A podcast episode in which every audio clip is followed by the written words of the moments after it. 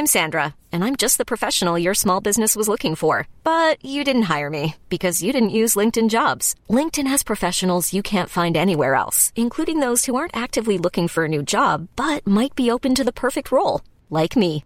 In a given month, over 70% of LinkedIn users don't visit other leading job sites. So if you're not looking on LinkedIn, you'll miss out on great candidates like Sandra. Start hiring professionals like a professional. Post your free job on linkedin.com/achieve today. Ever catch yourself eating the same flavorless dinner three days in a row? Dreaming of something better? Well, HelloFresh is your guilt-free dream come true, baby. It's me, Kiki Palmer. Let's wake up those taste buds with hot, juicy pecan-crusted chicken or garlic butter shrimp scampi. Mm. Hello Fresh. Stop dreaming of all the delicious possibilities and dig in at HelloFresh.com. Let's get this dinner party started.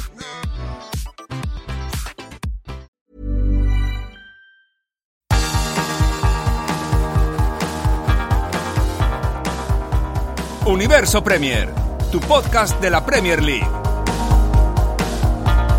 Con Álvaro Romeo, Leo Bachanián y Manuel Sánchez.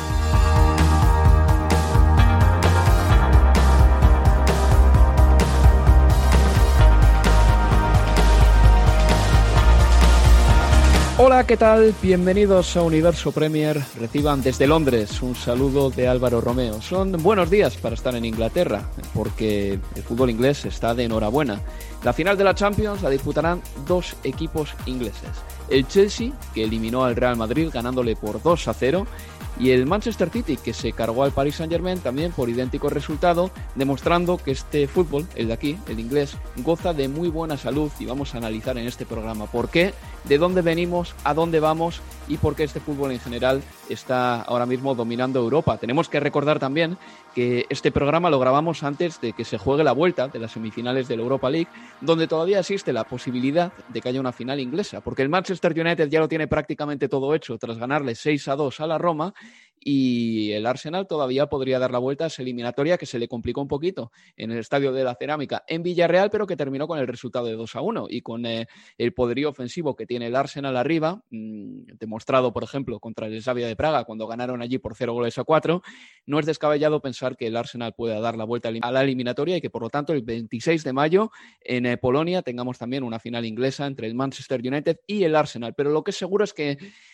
el 29 de mayo se va a jugar la final de la Liga de Campeones entre el Manchester City y el Chelsea. Será ahora mismo en Estambul. Mm, la UEFA, además, eh, espera poder otorgar 4.000 entradas tanto al Manchester City como al Chelsea para que los aficionados acudan a la ciudad turca y puedan ver la final ahí. Pero hay que poner aquí una serie de atenuantes y decir una serie de cosas. En primer lugar, el 17 de mayo, eh, el primer ministro, Boris Johnson, detallará exactamente cómo podrán viajar los ingleses y cómo será el retorno a Inglaterra después de un viaje. Eso todavía no lo sabemos, lo cual, por ejemplo, algunos de nosotros está impidiéndonos organizar un poquito nuestras vacaciones para volver a ver a nuestras familias. Y también hay que decir otra cosa más, que Turquía es un país que hace poco entró en su primer confinamiento después de un año y pico de un cuasi negacionismo en primer lugar, y en segundo lugar, que solo el 16% de la población turca ha recibido una dosis de vacunación, mientras que en Inglaterra ya el 51% de la gente hemos o han recibido una dosis de la vacuna. Lo que significa todo esto es que Turquía, que no va a sacar un gran rédito económico, y Estambul tampoco, de la posible llegada de 8.000 aficionados ingleses, albergaría todavía la final de la Liga de Campeones, lo cual parece un poco extraño, y aquí en Inglaterra ya existen las voces que piden que la final de la Champions se juegue en otro sitio, pero en Inglaterra, ya sea en Wembley o imagínense, porque también hay más estadios, está el del Tottenham, está el del Arsenal, campos totalmente aptos para albergar una final de la Champions. En fin, que esta final va a ser la octava que se juegue entre equipos del mismo país desde que en el año 2000 el Real Madrid y el Valencia inauguraron un hito semejante. Saben ustedes que desde la 97-98 solo ha habido realmente un campeón fuera de las cinco grandes ligas o cuatro grandes ligas de la Champions. Y digo la 97-98 porque ese fue el año en el que más de un equipo de un país podía participar en la Liga de Campeones.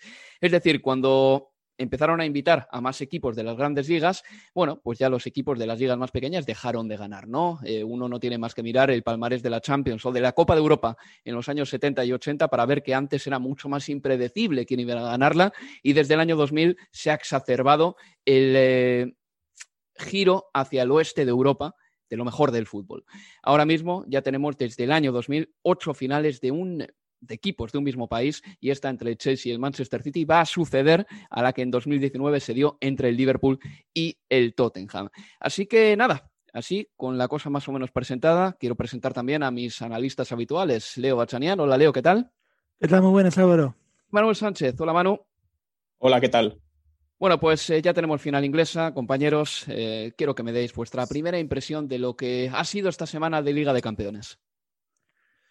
A ver, eh, en principio creo que me parece una final de equipos ingleses justa. Nadie puede dudar de que son eh, tanto el Manchester City como el Chelsea quienes debían estar en la final de, Estambul por lo, por lo demostrado, sobre todo, claro, está en la serie semifinal ante el PSG 1 y ante el Real Madrid eh, otro. Y en cuanto a materia futbolística, para, para comenzar a, debatir, si bien fue muy elogiado la actuación del City del martes, a mí lo que me realmente me, saca el sombrero fue la, demostración de fútbol del Chelsea de ayer ante, ante el Real Madrid.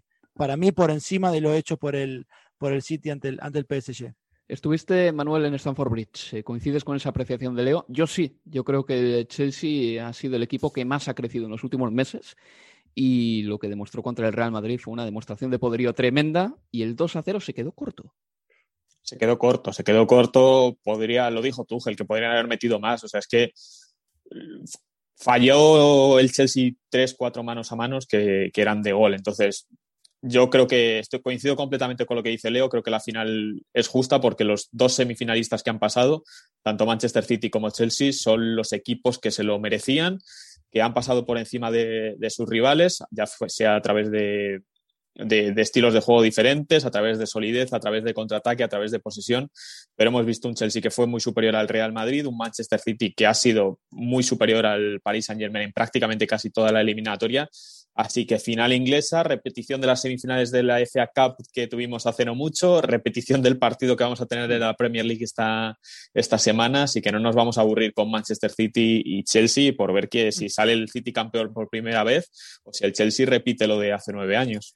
El Chelsea va a jugar su tercera final de Liga de Campeones desde la compra del club por parte de Roman Abramovich. Eh, con Abramovich el Chelsea ha dado ese salto cualitativo y se ha situado entre los mejores equipos de Europa. Es un equipo que no se abandona, ¿eh? que no pasa tampoco por grandes malas rachas o muchos años malos. Es un equipo que siempre ha estado ahí y yo le tengo por uno de los huesos más duros a los que normalmente se enfrentan los clubes españoles, hasta el punto de que el Chelsea le ha dado la tabarra al Barcelona muchas veces. Se ha cargado este año el Atlético de Madrid y el Real Madrid jamás le ha ganado en toda su historia al Chelsea. Estamos hablando de un equipo que históricamente a los equipos españoles no se le da demasiado bien. Y reitero una vez más, eh, lo de la Superliga, que, eh, de lo que hablábamos hace dos semanas, eh, es también consecuencia del viraje hacia el oeste de Europa que está dando el fútbol. Hay cuatro o cinco ligas que lo dominan absolutamente todo. Y reitero una vez más, en los últimos 22 años de fútbol de Liga de Campeones, ha habido ocho finales entre equipos de un mismo país. La octava va a ser el em, próximo sábado 29 de mayo entre el Manchester City y el Chelsea. Una pausa y continuamos aquí en Universo Premier porque tenemos que analizar el éxito del fútbol inglés y, por supuesto, los partidos de esta semana. Universo Premier, tu podcast de la Premier League.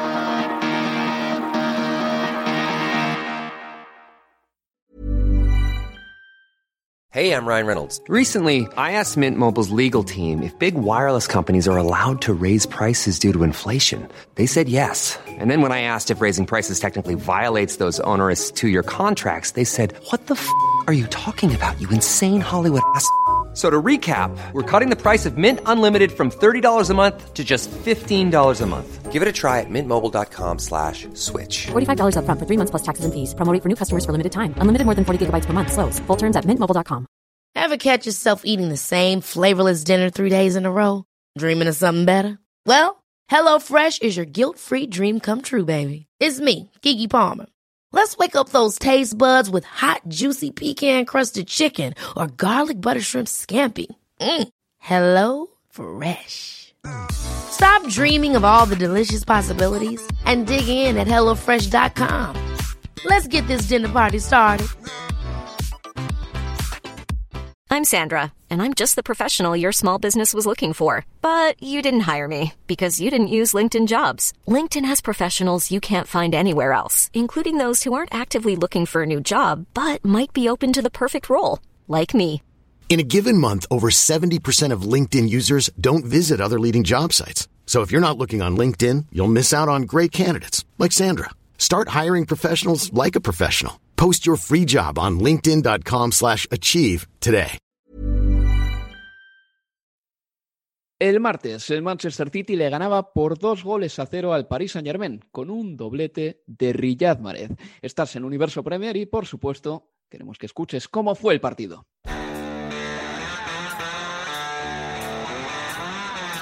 As Mancunian nights in City's history go, this counts amongst the biggest as the blue moon continues to rise. It might find its way through big appeals for handball, and it's going to be a penalty to PSG. Referee Bjorn Kappers is going over to the uh, referee review area. Come to the right decision, and it is going to be a free kick to Manchester City. Foden busting a gun to get in there in support. Pulled back for De Bruyne, right-footed effort. He's blocked by Florenzi. On the follow-up, it is in from Riyad Mahrez. De Bruyne back towards Foden again, left-hand side of the penalty, worked it across. It's Mahrez! And Manchester City are going to be in the Champions League final. Di Maria is involved and he could be in big trouble here. He's off. Stamping on Fernandinho. No discipline. Absolutely let his teammates down, let the football club down. History for Manchester City Football Club. They're in the Champions League final for the first time. Y al término del partido, en Talksport hablábamos con Pep Guardiola. Fernandinho ha estado muy bien. Es su cumpleaños y se lleva hoy un gran regalo.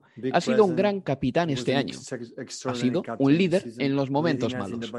Y la verdad es que ha jugado muy bien. Marez es un jugador extraordinario. En esta fase de la competición, a los jugadores se les valora por cómo se comportan en los grandes escenarios. A Marez le ha gustado estar aquí. De cuatro goles ha marcado tres en la eliminatoria y se merece un gran elogio.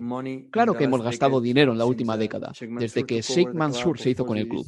Pero no es solo eso. Si la gente quiere creerlo así, adelante. Pero hay un montón de cosas que pasan entre bambalinas. Mucha gente que trabaja, que nos apoya, y desde luego tenemos una estrategia clara. Por eso en los últimos 10 años hemos ganado 5 Premier League. Eso significa mucho. Se le escapaba a Guardiola, Leo, que han ganado cinco ligas. Bueno, la quinta está al caer, pero no la han ganado todavía. La ganarán este fin de semana si ganan al Chelsea o si pincha al United. Sí, sin lugar a dudas. Bueno, está, es cuestión de, de, de horas, de minutos, de días apenas, ¿no? La, una nueva consagración en Premier para los de Pep, que pareciera, ¿no? Que siempre que, que logra algún objetivo, eh, busca defenderse de los ataques que tienen que ver con, con cómo logró en una década el Manchester City colocarse entre los grandes de, Europa, ¿no? Eh, me parece que lo que vimos el, otro día en, en, el Etihad con el pase a la final, y a ver, no solo el martes, está claro, me refiero quizás a, a lo largo de, del último semestre o a partir de, de noviembre en adelante, es eh, esta evolución de este City de, de, Guardiola que en realidad todavía no sé, ¿no? No sé qué pensarán ustedes si se trata de, de una evolución en el, en el juego del City de Guardiola o es una foto, un cambio circunstancial quizás determinado por, por el contexto de, de, una de las temporadas más extrañas e, e intensas de la historia, producto de, de, de, la pandemia, pero, pero fuera lo que fuese el catalizador de, esta evolución o cambio, lo cierto es que para mí va quedando cada vez más claro que este City sacrifica, ¿no? Eh, posesión en pos de una mayor eh, penetración.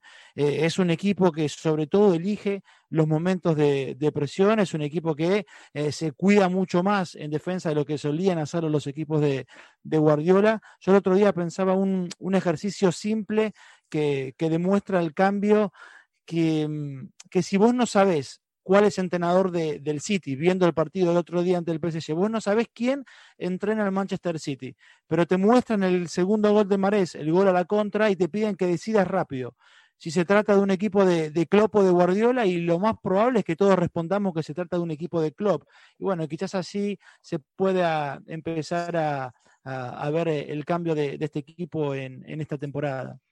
Manuel, no, no creo que, que Guardiola tampoco haya hecho ascos a las contras nunca, pero estoy bastante de acuerdo con esto que dice Leo. Eh, si es circunstancial o no, eh, lo va a decir el tiempo, lo va a dictar la próxima temporada. Lo que sí que es seguro es que Pep Guardiola, con la posesión del balón este año, está trabajando o está pensando en eh, qué hacer cuando la pierda que eso es algo que determina mucho la manera en la que se junta el Manchester City, eh, escoltando al pivote defensivo, eh, poniendo un tercer central con la posesión. Es decir, cuando el City tiene la pelota ya se está ubicando para estar bien eh, posicionado en el campo para recuperarla, recuperarla de nuevo.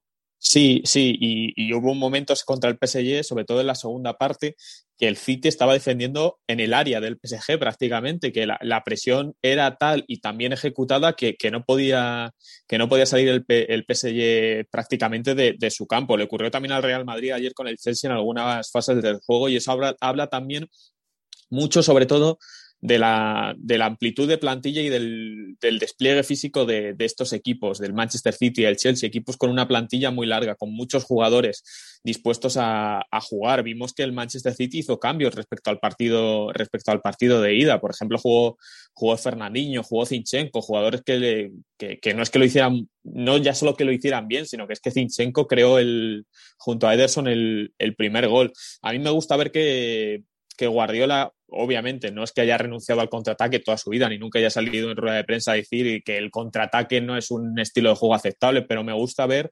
que, confía en ello y que, que, sabe que se puede ganar a través de ello y, y que no que lo fíe todo, pero ver a un Manchester City eh, ganando un partido de semifinales de Champions con dos contraataques, pues es algo que a lo mejor hace unos años mm, pues no nos hubiéramos imaginado y el City lo hizo a la perfección y, que Guardiola abrace esos nuevos estilos de juego o, que se, se, aferre a ellos también cuando, cuando el partido lo requiere, pues no sabemos si es por el contexto de la pandemia, pero, pero, no, pero le viene, creo que le viene bien al, creo que le viene bien al fútbol y sobre todo al Manchester City. Lo hemos podido ver porque por fin han llegado a la final.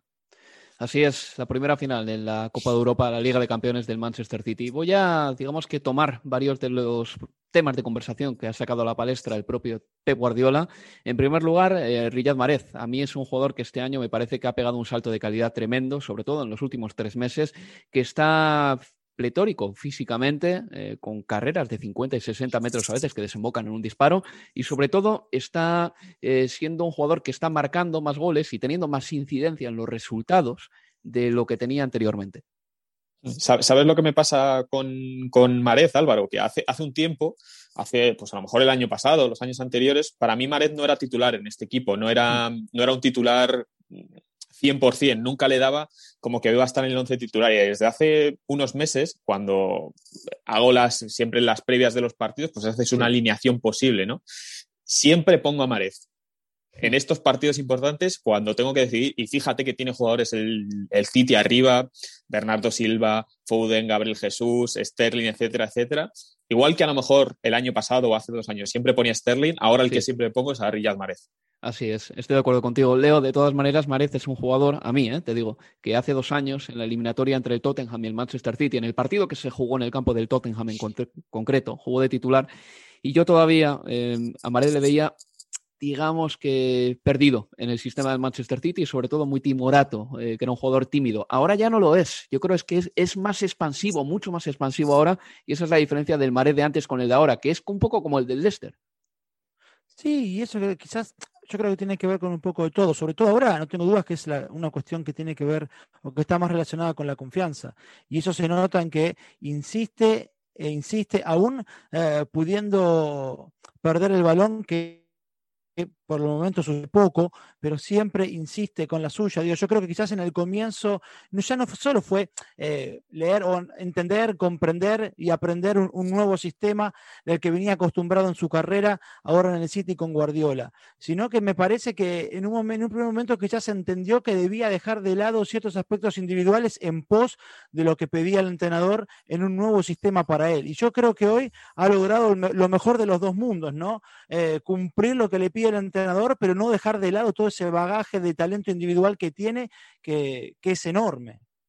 Destaco en este partido, aparte de Amarez, em, dos nombres más. Phil Foden, eh, creo que hizo bien todo lo que tenía que hacer. Eh, es seguramente el centrocampista inglés con más armas ahora mismo para jugar en eh, muchas posiciones distintas y además ya no se le queda grande ningún partido. En realidad nunca se le quedó grande ningún partido, pero me da la impresión de que ahora ya tiene hasta galones. destaco, por lo tanto, a Phil Foden, a Riyad Mahrez y a Rubén Díaz. Yo creo que este fichaje ha dado un salto de calidad a la defensa del Manchester City porque es un seguro de vida.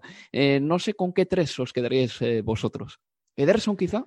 Eh, bueno, lo de Ederson con ese balón largo en el primer gol es una, locura. Más allá de lo, de lo, mal que pueda proceder y marcar el PSG por ese andarivel derecho, eso de esa opción que te permite no desestimar una presión rival con un tipo que tiene una pegada sublime sin necesitar recorrido es una ventaja enorme. Y, que le ha dado Leo además goles al Manchester City, como por ejemplo en una final de la Carabao Cup, te acordarás muy bien, en un gol del bueno, Quiero decir, esto eh, se traduce en goles, eh, el golpeo de Ederson. Se tiene que sentir Guardiola súper orgullosa de sus, super orgulloso de sus entrenamientos cuando ve que ocurre eso, porque cuando mm. preguntaron en BT Sports a todos los jugadores del City sobre, sobre esta jugada, todos dijeron lo mismo, esto estaba planeado, esto estaba entrenado, sabemos que, puede pasar y sabíamos que, se puede aprovechar. Lo hizo contra el Burnley también eh, la temporada pasada. Un gol también que partió de las botas de Ederson. Entonces, rápidamente, eh, yo os lo, he dicho claro ya, me quedo con Foden, con Marez y con Rubén Díaz. Eh, ¿Con quién os quedáis vosotros? Foden, Mares y, Kevin De Bruyne. Kevin De Bruyne. Sí, yo voy a decir Kevin De Bruyne, Foden y Rubén Díaz, que tuvo momentos de estar como un muro repeliendo balones durante, durante el partido. Y como de determinante, y esto muy rapidito, veis el partido contra el Chelsea de este fin de semana, porque creo que al City le conviene ganarle al Chelsea una vez, o por lo menos competirle mm. al Chelsea una vez, después de lo que pasó en las semifinales de la FA Cup. ¿eh? Ah, y habrá que ver qué equipo pone también, porque ojo que el equipo que jugó en la semifinal de FA Cup va a diferir bastante, creo yo, que vaya a jugar en, Estambul también. Hmm. Sí, yo no sé, no, no, lo veo tan crucial como para decir, oh, pues es que el que, el que gane de aquí va a salir con, con, muchísima fuerza para la final, pero es verdad que al City, después de perder el FA Cup, una victoria aquí es necesaria. Pues nada, hacemos una pausa después de analizar el Manchester City 2, Paris Saint-Germain 0, primera final europea del Manchester City en la Liga de Campeones y a la vuelta vamos ya con el Chelsea Real Madrid.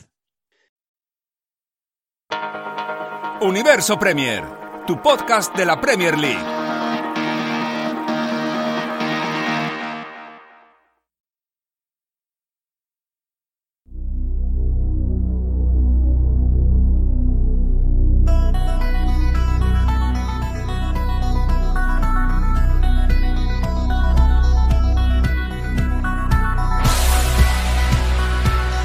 En Universo Premier.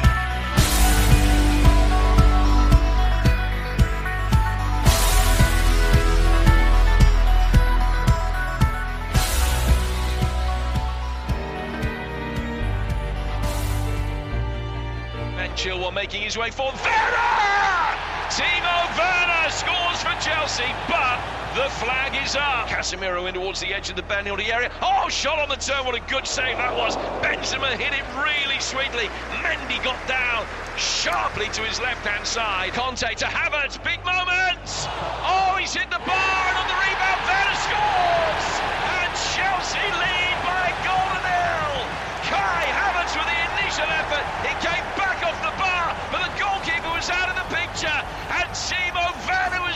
Finds Aspilicueta, right-footed ball inside the box. Havertz hit the bar again. This should be done and dusted. This should be three, four, anything you like in head here. Pulisic to his right. Is this the moment? Pulisic trying to commit Courtois, plays it in, and it's on a plate for Mason Mount. Chelsea lead by two goals to nil. They're going to Istanbul for an All-English Champions League final. And let me tell you, victory tonight against 13-time European richly deserved. They have been fantastic. Así sonaban los goles del partido en la clasificación del Chelsea para la final de la Champions. El eh, Chelsea en ningún momento de esta eliminatoria estuvo fuera de la final de la Liga de Campeones. Y Thomas Tuchel está muy contento de ello. Escuchamos al técnico alemán. I'm pretty happy with what I see. Honestly, we can make out, and I was pretty happy with what I saw from the first training and then the first game against Wolves because I saw individually and as a group very, very strong, brave behavior.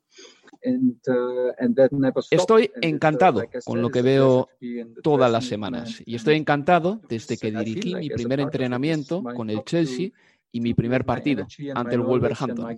Percibí mucha fuerza individual y colectiva, una fuerza que no ha cesado. Es un placer formar parte de este vestuario y ser parte de esto. Me siento parte de esto. Mi trabajo es transmitir mi energía, mi conocimiento y mi liderazgo al grupo. Tenemos respuestas a muchas cuestiones que se nos plantean en los partidos. Por ejemplo, cuando no podemos encontrar una solución clara basada en la calidad, sabemos aguantar y encontramos el camino utilizando el cuerpo, nuestra capacidad de trabajo. Si no podemos superar al rival por juego, les superamos por trabajo e intensidad, algo que ofrecemos todos los días. Estoy muy contento. Para mí, el Bayern durante la pasada temporada y durante buena parte de esta, y el Manchester City, son los dos clubes que marcan el paso. Nosotros vamos a ir a Estambul a ganar, no a participar. Todo ha merecido la pena. Como ya dije, desde el primer día me he sentido parte de un gran club. He sentido un gran respaldo desde el primer día que estoy aquí y me siento agradecido de estar en el banquillo de este equipo. El trabajo no ha terminado. Estamos en dos finales y el sacrificio que he tenido que hacer ha merecido la pena desde el primer día.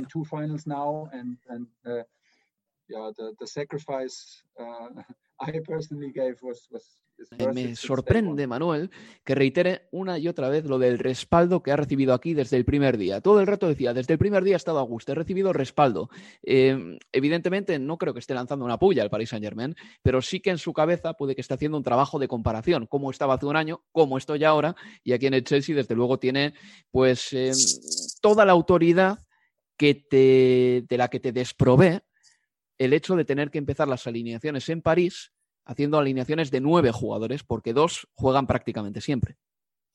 Y además también sabes que, que como Marina Granoscaya no le gustaba demasiado Lampard, y ya antes de que, de que comenzara el declive del proyecto, en verano, incluso, incluso antes te diría, ya no acababa de gustar Lampard. Entonces la llegada de Thomas Tuchel, un, un hombre que llegaba de ser finalista de la, de la Champions League y con las ideas muy claras, y, que y que ha sabido también ganarse a la directiva, ¿sabes? Porque ha, ha, alineado a muchos jugadores, ha confiado en futbolistas que estaban fuera, que, que, al final ha revalorizado en cierto modo, porque, por ejemplo, Marcos Alonso no contaba para, para Fran Lampard, no jugaba desde hace un montón de meses y, y, Tuchel lo ha recuperado para la causa y tanto él como en Golo Kanté se nos olvida y, se lee mucho en Twitter estos días, pero se nos olvida que en verano, cuando el Chelsea hacía todos estos fichajes que, ha hecho, y se hablaba de que tenía que vender algún jugador para, para poder recuperar eh, poder financiero. El, el, que más sonaba era N'Golo Kanté y N'Golo Kanté no ha sido titular, ha tenido lesiones,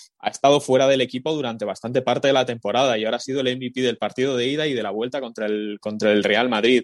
Thomas Tuchel ha recuperado también más o menos para la causa jugadores como Kepa Rizabalaga que estaba fuera con Lampard, le ha dado minutos, le ha dado partidos ha sabido ganarse a la directiva en cierto modo con, con decisiones de este estilo y es normal que la, que la, directiva pues al final haya acabado confiando en él y, y, y, y, aquí una derrota pues no te, no te pone a lo mejor tan en, tan en la picota como ocurría en París, donde, donde a lo mejor eh, quizá los directivos del Paris Saint Germain no sepan tanto de fútbol o no estén tan interesados en el deporte porque cuando los jeques o cuando un jeque compra un equipo eh, pues a, lo mejor está allí en su, en su paraíso, le llega que ha perdido contra X equipo y dice, oh, ¿por qué hemos perdido? Y, y, no se lo toma a lo mejor con, con, con tanta...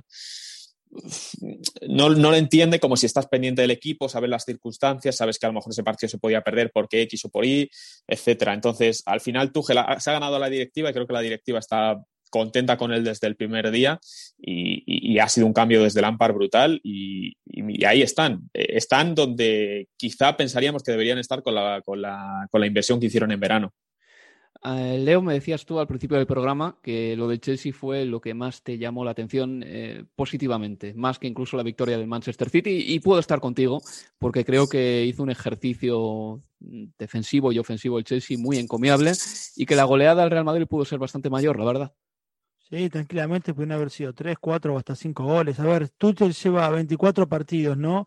Desde que llegó, son 99 días, menos de, o poquito más de tres meses que lleva trabajando, ganó 16 y en 18 de esos 24 partidos su equipo mantuvo la, la base invicta y, la cantidad de veces que dejó su arco en cero sí es impresionante y es lógico de destacar, pero más me parece cuando se trata del mismo equipo que hasta el despido de Lampard lideraba las estadísticas de, de errores individuales que terminaban en gol del rival.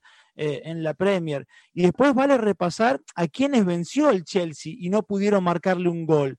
Tottenham, Atlético Madrid, Liverpool, Everton, Porto y hasta el Manchester City también. O sea, ni Mourinho, Ancelotti, Simeone, Guardiola o Klopp encontraron la manera realmente de, de franquear a, al conjunto de, de Tuchel. Y, y, por agregar algo de lo que marcabas con, con el audio de, de Tuchel y, ¿no? y su discurso y cómo lo vende adentro también a él, yo creo que otro gran acierto de, del alemán fue que en ningún momento desde que llegó se puso a hablar de, de, de, de generar una dinastía del Chelsea, de pensar más allá de mañana, porque en el Chelsea no hay mañana, es el decimotercer entrenador de la era Abramovich. Sí. Y yo creo que él entendió eso de buenas a primeras, y lo entendió primero porque le ofrecieron un contrato de 18 meses. Ya desde ahí entendió esto puede que no vaya para muy largo si me equivoco. Entonces yo creo que ese enfoque de partido a partido, de que puede que no haya mañana, fue clave en esta era Tuchel y poco a poco van mejorando algunos jugadores. Kai Havertz ya anotó dos golitos el pasado fin de semana. Eh, Timo Werner marcó contra el Real Madrid.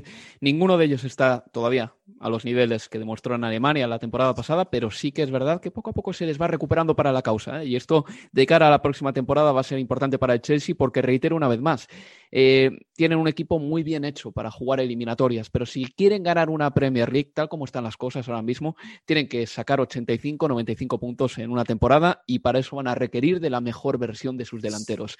Eh, el fútbol inglés va a situar a dos equipos en la final. ¿A qué se debe, Leo Manuel, si me lo decís brevemente, este estirón del fútbol inglés eh, desde hace cinco años a esta parte? Al dinero. Así de claro. No sé. Sí o no. Pues al final, eh, los equipos más poderosos del mundo, en cuanto a poderío económico, es, son, todos sabemos quiénes son y donde más hay de estos equipos es en Inglaterra, porque hay pues, por lo menos seis equipos que tienen un presupuesto importante y que son los que, por, por cierto, los que se unieron a la, a la, Superliga Europea, los que reciben más dinero por derechos televisivos y los que al final pueden ofrecer mejores condiciones salariales a entrenadores, a futbolistas y a cualquier persona que venga a trabajar al fútbol inglés. Entonces, les están ofreciendo tanto mejores condiciones económicas que en otros, que en otros lugares, como mayor competitividad, porque al final no es, porque el, sí, obviamente el Paris Saint Germain puede ofrecer los sueldos que, ofrece el Manchester City, pero el Manchester City te ofrece competir en la mejor liga del mundo, seguramente. Entonces, solo con eso creo que es la, causa, la causa principal. Coincido también con la cuestión de, dinero, obviamente, probablemente sea la, principal, eh, pero también creo que se trata de una cuestión de, ciclos, ¿no? Eh, pensemos, a ver, entre 2005 y, y 2009, de, de, 20 equipos semifinalistas de, la Champions en esos cinco años, 12 fueron ingleses. Y, salvo en 2010, cuando jugaron la final el Inter y el Bayern de Múnich, entre 2005 y 2012 siempre hubo un equipo de la Premier en la final. Pero de 2012 para acá, salvo después, claro, con, eh, la final entre el Liverpool y, el Tottenham, o el Liverpool siendo finalista ante, ante el Real Madrid en 2018, lo que vimos fue más una dominación de, equipos de, de, la liga, ¿no? Porque ya no solo el Real Madrid y el Barcelona eh, en Champions, sino que también el Sevilla eh, dominando la, la Europa League. Por eso creo que coincido, insisto, con la cuestión del dinero, pero también creo que, que son ciclos. Hay que ver eh, los próximos años a ver qué sucede antes de, de que arranque el nuevo formato de, de, la Champions. Pues esa es la opinión de Leo Bachanian, también la de Manuel Sánchez. Eh, a la vuelta les diré yo la mía, porque tenemos que hablar también de ese Manchester United-Liverpool brevemente nada más. Decirles únicamente que el jueves 13 de mayo se disputará ese partido que se aplazó por la irrupción de aficionados en el estadio de Trafford, así que el jueves 13 de mayo se jugará ese partido, lo que significa que del 8 de mayo al 23 el Liverpool va a jugar cinco partidos y del 6 al 26 de mayo el United va a jugar siete partidos si es que juega también la final de Dines de la Europa League. Una pausa y vamos ya con el último bloque del programa. Universo Premier tu podcast de la Premier League.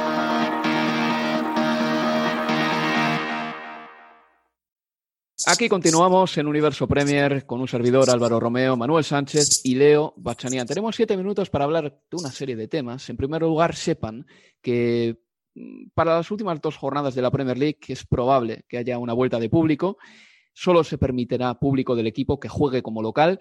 Pero bueno, a este tema tampoco le voy a dar mucho más eh, carrete, mucha más cuerda, porque la última palabra siempre la tiene el gobierno y habrá que ver lo que sucede. Pero bueno, sepan ustedes que si ven puntitos de gente en eh, los estadios en las últimas jornadas de la Premier, las dos últimas es porque está permitido. Eh, les decía anteriormente que el United Liverpool aplazado el pasado domingo, se jugará el jueves 13 de mayo. Y ahora mismo la tabla de la Premier League, que está con un City que necesita tres puntos para ganar la Premier League, Em, aunque si pierde el United ante el Aston Villa, el Manchester City es matemáticamente campeón. Y esta jornada, la 35, puede vivirse también el descenso matemático del West Bromwich Albion, que juega contra el Arsenal, y el descenso virtual del Fulham, que juega contra el Burnley. Mm, me dejaba yo en el tintero antes algo que quería decir sobre el fútbol inglés, porque ya saben que yo soy presentador de este programa, pero me gusta opinar también bastante. Y bueno, eh, sepan ustedes que yo también creo que estoy con Leo y con Manuel, que el dinero es lo que eh, ha sido el motor que ha propiciado el cambio de la Premier League y la mejora de la Premier, League. Una mejora sustancial, pero son más cosas. ¿eh? En primer lugar, hay que hablar del pelotazo que la Premier League pegó en 2015, un demarraje que no ha podido seguir ninguna liga. Eh, les pongo en situación para que se acuerden. En el año 2015 la Premier League firmó su contrato televisivo para el ciclo 2016-2019 por un 71% más que el ciclo de derechos anterior. Fue un goteo de dinero, de muchísima pasta, que fue a todos los equipos, desde arriba hasta abajo. Luego, la Premier League en los últimos años ha incorporado a mucho talento, no solo en el campo, sino talento intelectual, a los mejores entrenadores del mundo, y a los mejores directores técnicos del mundo también. ¿eh? Eso ténganlo muy claro. Y yo creo que el ejemplo de tener a Carlo Ancelotti en el Everton es un paradigma claro de la cantidad de talento intelectual que la Premier está acogiendo. Luego también es una liga, la Premier, que ahora mismo integra, incorpora, importa, acoge, compra. Son términos que entran en conflicto con la misma naturaleza del Brexit, pero ya sabemos que el fútbol y la política no siempre siguen los mismos derroteros. Eh, la Premier League es una liga que está importando e integrando muchísimo. Y luego hay otra cosa más. Eh, ustedes seguramente conozcan el eh, dossier que todos los años saca, publica Deloitte, en el que mm, bueno, hace un ranking con los equipos que más ingresan. Bien, 12 de los 30 del mundo que más ingresan son de la Premier League. Aparte del Big Six, ahí están el Everton, el Palace, el West Ham United, el Wolverhampton, el Sheffield United, el Sheffield United incluso, que ha estado nada más que dos años en Premier League. ¿Esto qué significa? Que los equipos de la Premier League tienen dinero suficiente para comprar a cualquiera de su igual en otra liga. Es decir, pueden romper un ciclo, por ejemplo, mm, el, eh, si le apetece, el Everton del Athletic de Bilbao, o el West Ham United de la Real Sociedad, o de la Atalanta, porque pueden traerse a jugadores de esos equipos y pagarles más. Entonces esa es una de las claves también, que los equipos de la Premier, eh, no creo que de manera consciente, pero sí que de manera inconsciente sucede, pueden romper ciclos emergentes de equipos que empiezan a hacerlo bien, simplemente fichando a sus grandes jugadores nada más despunten. Entonces eso es algo que no se daba antes con tanta asiduidad. Y esto lo puedo enlazar muy bien con lo que dice Simon Cooper en su libro Soccernomic. Él sostiene, y además demuestra, que los grandes equipos en la historia del fútbol no han sido los que más dinero han pagado por incorporaciones, no. Han sido los que más dinero han pagado en salarios, porque impiden a su rival reforzarse con sus propios jugadores y aparte porque consiguen establecer un ciclo, quedarse con un núcleo de muy buenos jugadores durante cuatro o cinco o seis años, que es ahí cuando realmente un equipo en cuatro, cinco, seis años se ve la auténtica medida de un club y los jugadores se pueden compenetrar y jugar juntos un tiempo suficiente como para ganar cosas importantes. Entonces está pasando mucho que la Premier está rompiendo ciclos en otras ligas, en otros clubes, y que asimismo muchos equipos de la propia Premier League están empezando a iniciar el suyo. En fin, aparcamos estos temas y les decimos que en Madrid ha sentado muy mal el tema de Eden Hazard echándose unas risas con Corzoma y que Manuel Sánchez tenía algo que decir al respecto. A mí eh, estoy de acuerdo con algunas cosas y con otras no. O sea, me parece infantil insultar a Hazard o decir que es una vergüenza. Entiendo que, que, podría haberlo hecho a puerta cerrada, podría haberlo hecho en el vestuario y, no, y, nos hubiéramos ahorrado todo esto. Pero lo que le critico a Hazard es que también tiene que saberlo, ¿no? En, la época del fútbol que vivimos, que obviamente no debería ser así, y en un mundo perfecto no debería ser así, pero en el mundo en el que vivimos, en el que cualquier cosa, cualquier comentario en Instagram, cualquier tweet, cualquier gesto se, saca de contexto, se, se magnifica, tienes que intentar también controlar ese tipo de cosas porque sabes que, la gente está muy caliente, que, no lo estás haciendo bien en el terreno de juego y, el problema es que al final una imagen como esta hace mucho más ruido que a lo mejor lo de lo que se debería estar hablando más, que es su rendimiento dentro del terreno de juego y es lo que se debería analizar de verdad y no si se ha echado unas risas con Zouma mm. o ha dado un abrazo a César Azpilicueta después de quedar fuera de la Champions. Pues bueno, que tenemos final inglesa y que se enfrentan el Manchester City y el Chelsea el sábado 29 de mayo, presumiblemente en Estambul. Únicamente ya antes de irnos, tenemos un minuto nada más, me gustaría saber quiénes son para vosotros los favoritos para ganar esa finalísima. Recordemos, una final inglesa, una vez más. Yo voy con el, eh, con el Manchester City. Aún habiendo impresionado más con la producción, lo dije, del Chelsea en la serie semifinal, voy con el conjunto de Pep. Yo voy con el Chelsea. Te acabo de decir que soy simpatizante del Real Madrid, pues ¿con quién voy a, ¿con quién voy a ir? A ver. Pues bueno, yo aquí sí que no puedo romper el empate porque lo último que he visto del Chelsea me parece de verdad mm, temible, temible, formidable. Pero nada, compañeros, que ha sido un gran programa y que a partir de ahora ya aparcamos el tema de la Liga de Campeones, también de la Europa League y los últimos Universo Premier. Estarán centrados en la final de la FA Cup entre el Chelsea y el Leicester City y, por supuesto, eh, centrados en las últimas cuatro jornadas de la Premier. Cuidaros mucho, ¿vale? Un abrazo, Álvaro. Pues nada, esto ha sido todo en Universo Premier. Les recuerdo que este fin de semana o ya el lunes eh, publicaremos el próximo programa que va a estar muy interesante. Cuidaos amigos, hasta la próxima. Adiós.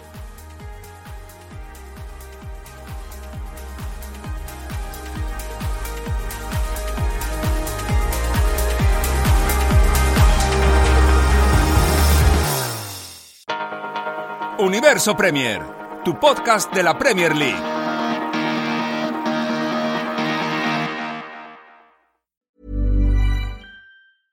Ever catch yourself eating the same flavorless dinner three days in a row?